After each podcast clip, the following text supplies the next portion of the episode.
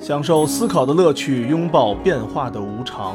全球首个正三观的双人脱口秀聊天节目《社会大白话》，说白话不白话，赵先生度的明白，带您一期一白话。热恋，诉不完人间恩怨，世世代代都是缘，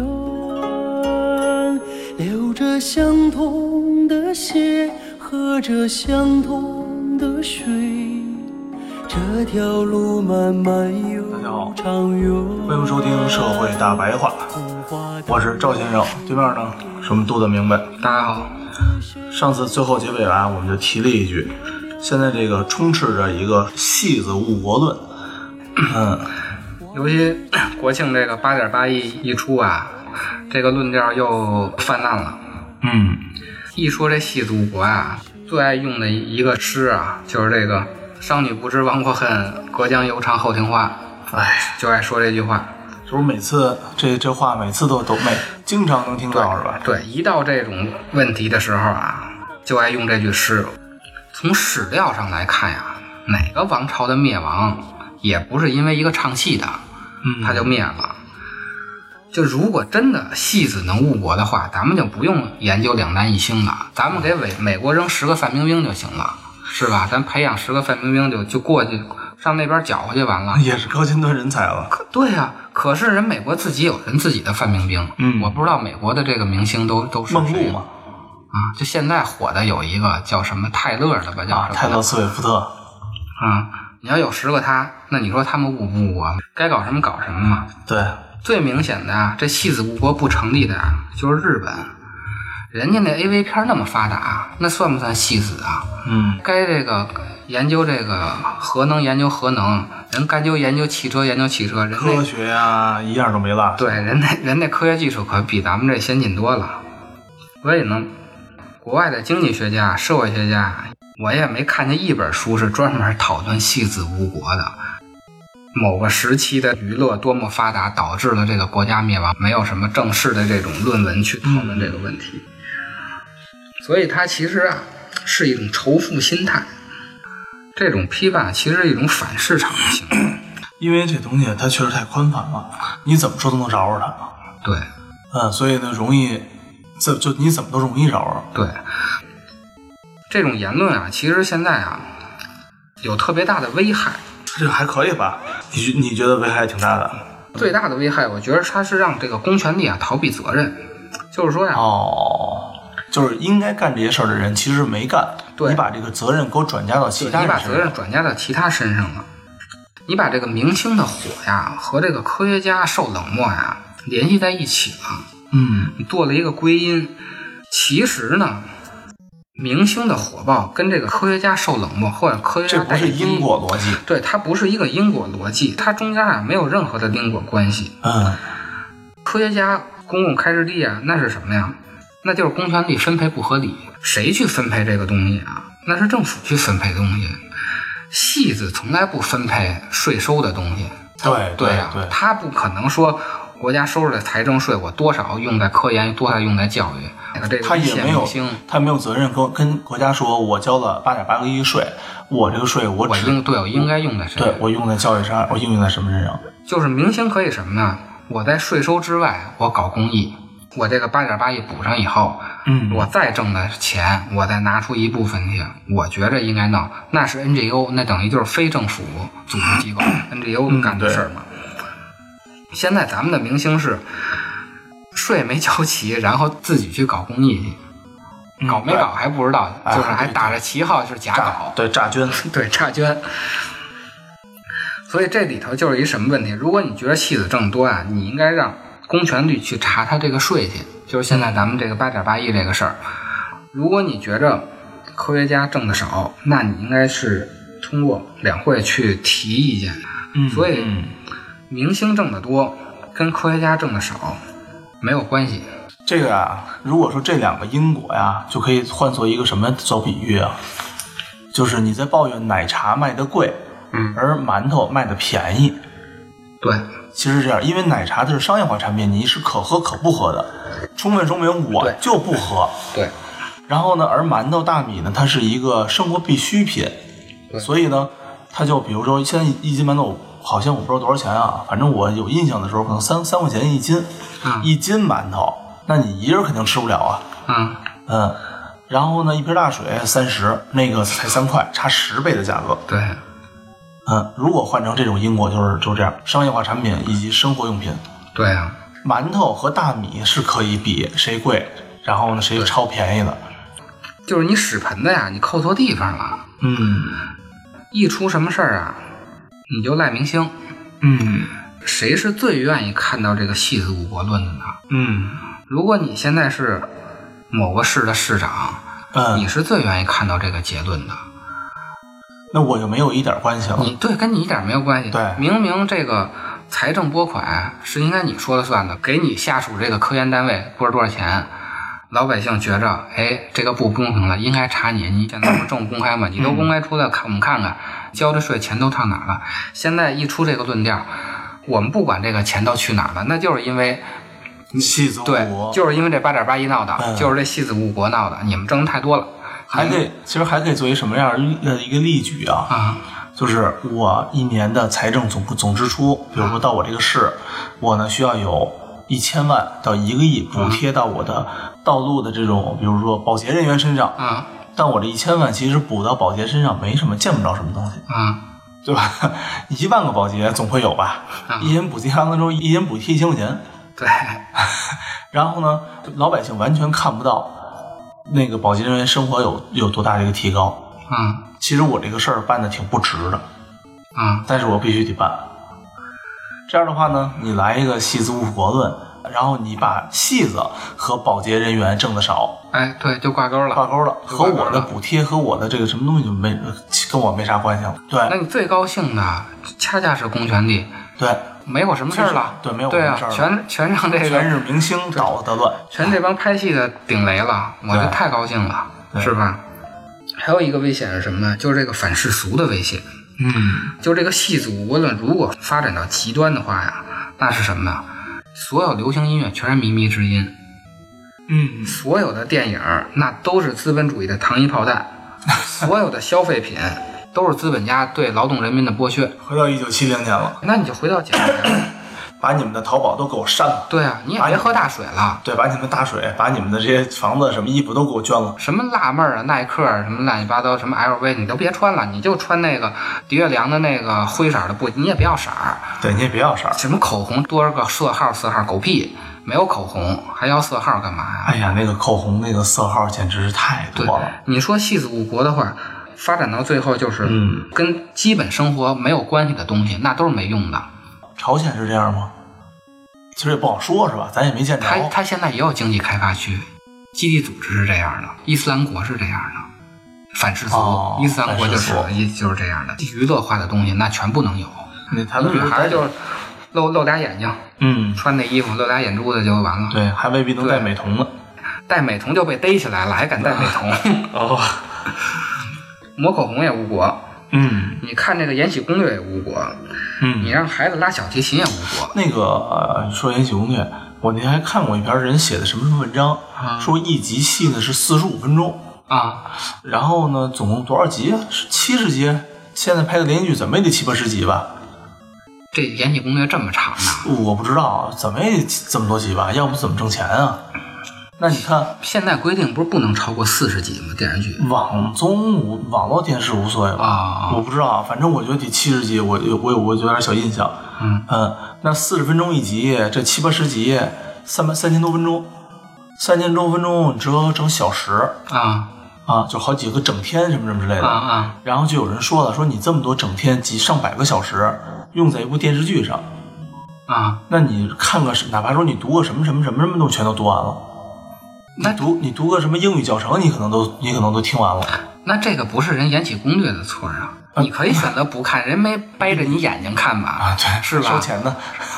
我没找一撑的撑着你眼睛，是非让你看吧？啊对，就有这种可以就不就看就有嘛这种言论。他这种东西都是归因错误，你自己不主动学习，赖在人家那个人家拍哎就拍拍那电个视娱剧乐，勾引你对不学勾引习你不学习，嗯是吧？就明明是自己定力不强嘛。对，而且你说这个都当科学家就不误国了吗？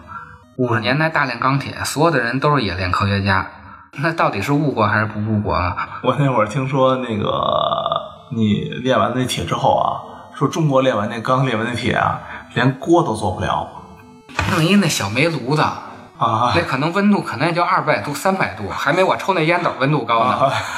然后你要把铁炼成钢，那最后都是铁疙瘩呀，都是废铁嘛，对，都是废铁，是吧说连锅铁锅都做不了什就什么都做不了，啊，锤子我估计就做不 了，造纯造点东西是吧？对，就是糟践东西嘛。老说这个奥威尔写那本小说叫《一九八四》，嗯，什么娱乐的东西都没有，就老百姓穿的衣服都是一个色儿的。嗯然后呢，就是一个电视节目，就是新闻联播。嗯，这新闻联播二十四小时播的就一件事儿，就是新闻联就播是新闻联播这点事儿。 你女孩要戴个红头绳啊，你都是资本主义，嗯，是吧？那会儿戏子就不误国了。曾谁经啊拍过部电影儿叫做《街头流行红裙子》，啊你想想，在八几年的时候啊？出现一个红，你特对有对对，那会儿就是那样。 谁在街头穿了一条红裙子，你想想，都变成了一个非常严重的社会现象。对啊，那你都是资本主义啊，都现在是您都快露着屁股蛋子了。对啊。嗯就只能穿个那个工作服那种的，嗯，哪个女孩也不乐意啊。对，娱乐的东西啊，是不可能没有的。这一九八四虽然是一个科幻的东西啊，就是这种政治预言吧，所以它只能是政治预言，因为嗯不可能是说完全的去娱乐化。这种言论啊，会导致咱们倒退到以前的那样。嗯嗯，因为你限制，没有人愿意干这个事儿了。你想想，这个机会成本这么的高的一件事儿，对吧？拿到手的利润又降到这么低，我觉得挺多人就不更不愿意干了。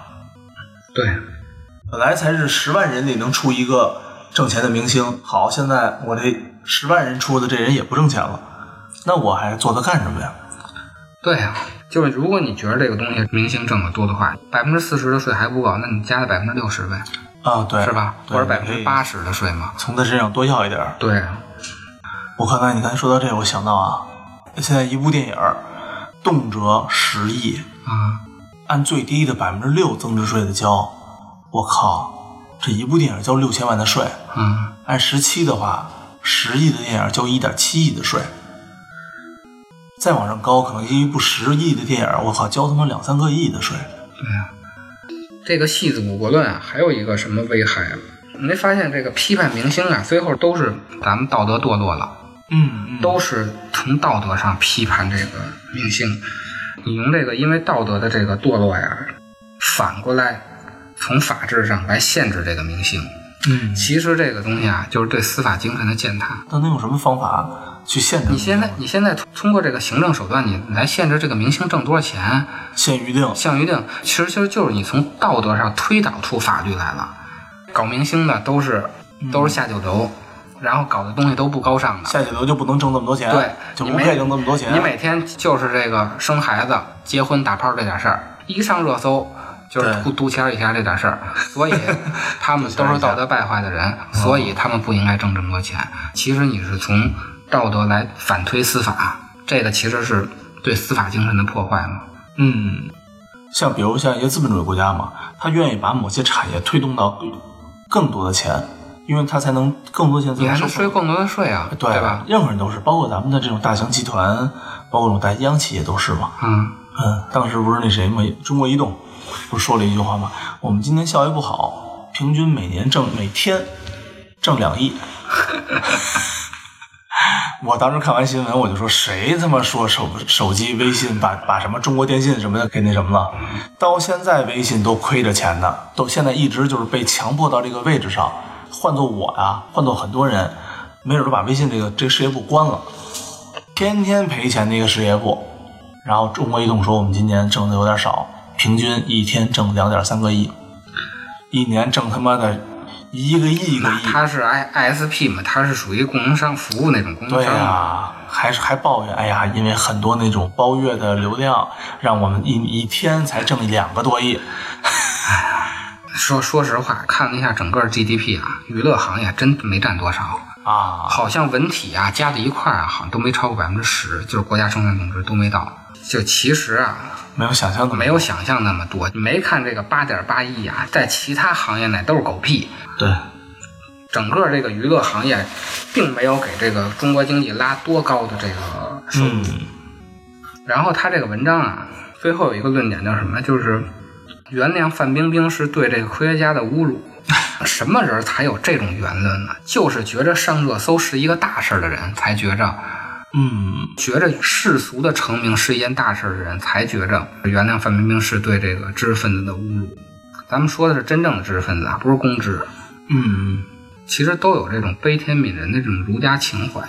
淮南子的时候老说这句话呀，领导老爱挂着这个牌匾挂后头，就是这个“非淡泊无以明志，非宁静无以致远对，是最爱”，挂对的，，嗯最爱挂的嘛，就是四个字儿“宁静致远”，最爱最爱挂的，就是让你啊这个不要在这世俗上争名利，大概就是这意思。真正搞这种科研的人啊，不会在意啊谁关注我，谁不关注我。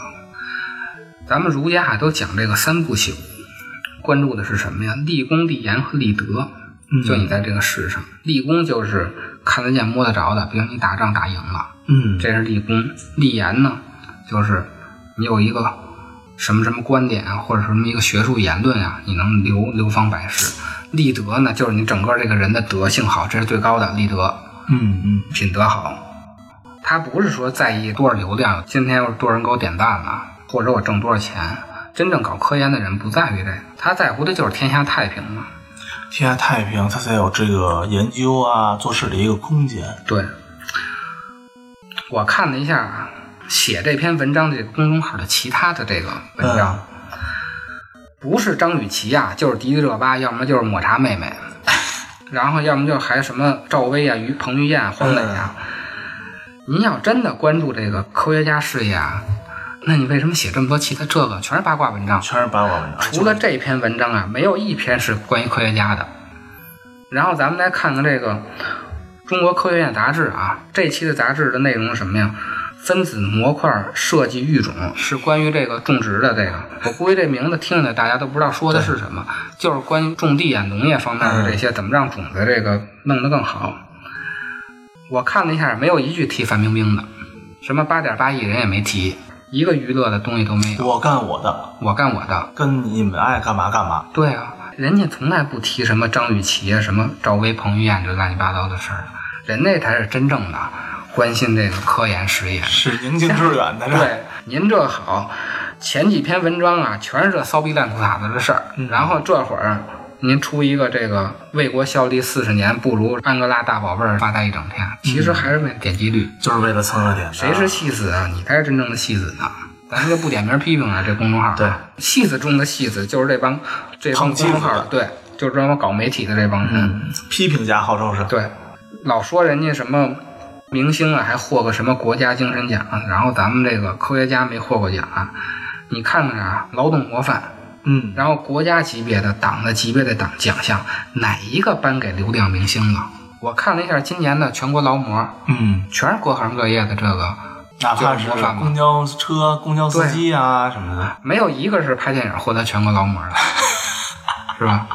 人其家实拍电影真挺累的。对啊，但是也没有劳模。我的一个那个我原拳击教练，非常的厉害。然后呢，山东人，他打比赛的时候一天三练，啊、早上起来六点训练，训练到中午十一点，回家吃饭睡觉。下午一两点钟再训练，训练到下午四点，回家吃饭休息。啊晚上七点再练，一天三练这么一个人打比赛的。啊！那身子板儿，我跟你说，一拳能给你从三楼打下去。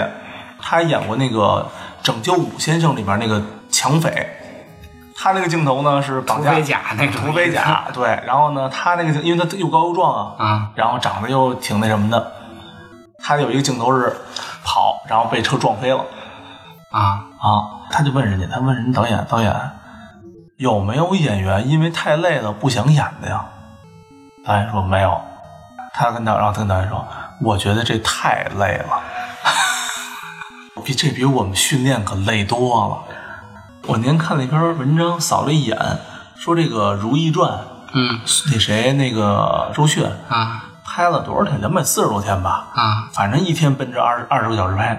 那人挣的还多呢，啊，对，挣的还多啊他挣的多呀，那你就别抱怨累了，啊，是吧？然后那个有还配张照片儿，然后说那个就化妆嘛，要化妆，然后周迅坐着，旁边一个助理拖着周迅的脸，啊然后旁边其他人在化妆，啊，就那么睡，他那儿睡，他那睡，那边画着，那边画着，然后翻翻边儿，再头再掰那边儿去，那边拖着， 所以你看啊，国家从来没颁发过这什么劳模给这个嗯影视行业的人。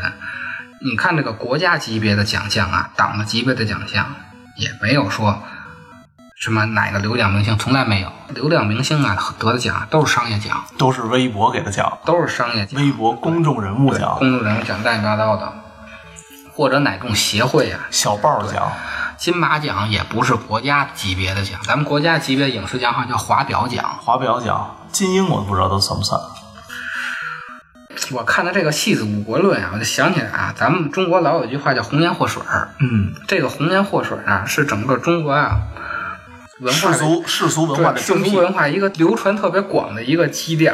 嗯，最早我知道的呀，“红颜祸水”是谁呀？夏朝的末喜，夏桀的媳妇儿。哎呦，你还知道他呢？我觉特我觉得我最早知道的就是就是妲己了，比妲己还早一个朝代，嗯就是夏桀的媳妇儿。这个夏朝啊，有没有啊？历史上、哎对都说现在没事儿都了说，但是祸水一定要有，啊哎就是没有也得编出一个来。我以为最早的是妲己，这个人啊，我觉着啊，历史上不一定能真实存在，嗯包括商朝这个妲己，商朝现在那不是传说吗？狐狸精吗？历史上真正有没有这个人也不一定存在。东周的褒姒，烽火戏诸侯的那个、哦，那姐们儿，姐们儿叫褒姒啊，春秋晋三家分晋那个晋啊，啊，骊姬也是红颜祸水，啊好像这四个人叫什么四大妖姬，还是跟西施凑在一块儿？有没有这秘籍我忘了，啊反正其是实不挺好的一个人吗？西施是跑到吴国去给吴国给弄弄那什么的，哦，给、给弄废了的那个越国人西施，卧薪尝胆的这个典故里的人。哦，唐朝杨杨玉环，这咱咱大家都知道，嗯这给唐朝逼死了，对，逃难的时候给逼死了。乌藤贵那个那时期还有一陈圆圆，是叫陈圆圆吗？陈圆圆对，嗯，从最早的这个没影儿的这朝代夏朝，都有这么一个祸水儿。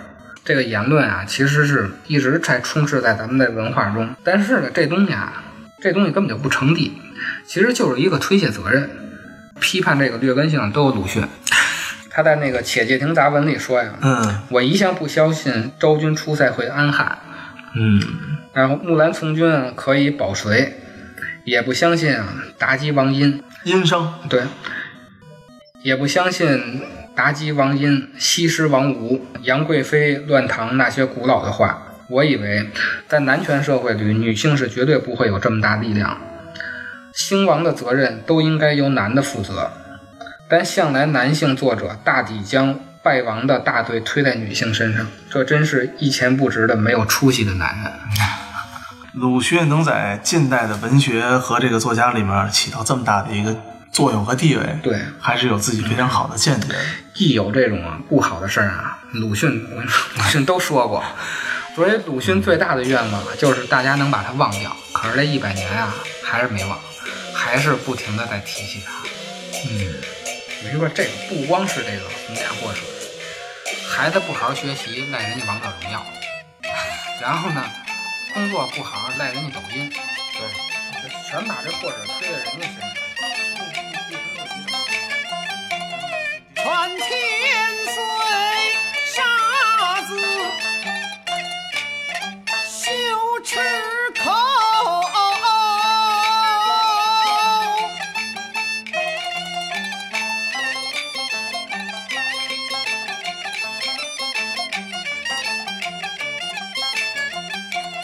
老臣也知。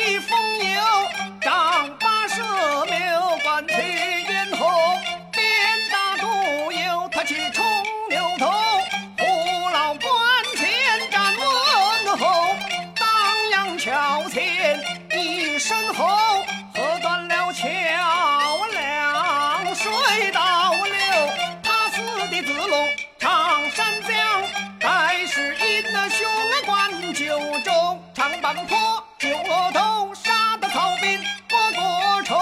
这一般武将哪个有？还有治国用计岳某，你杀刘备不要我紧，他的兄文只是怎肯罢休？若是新兵来怎头？曹操做把玉里手，我扭转回身，走太后将计就计。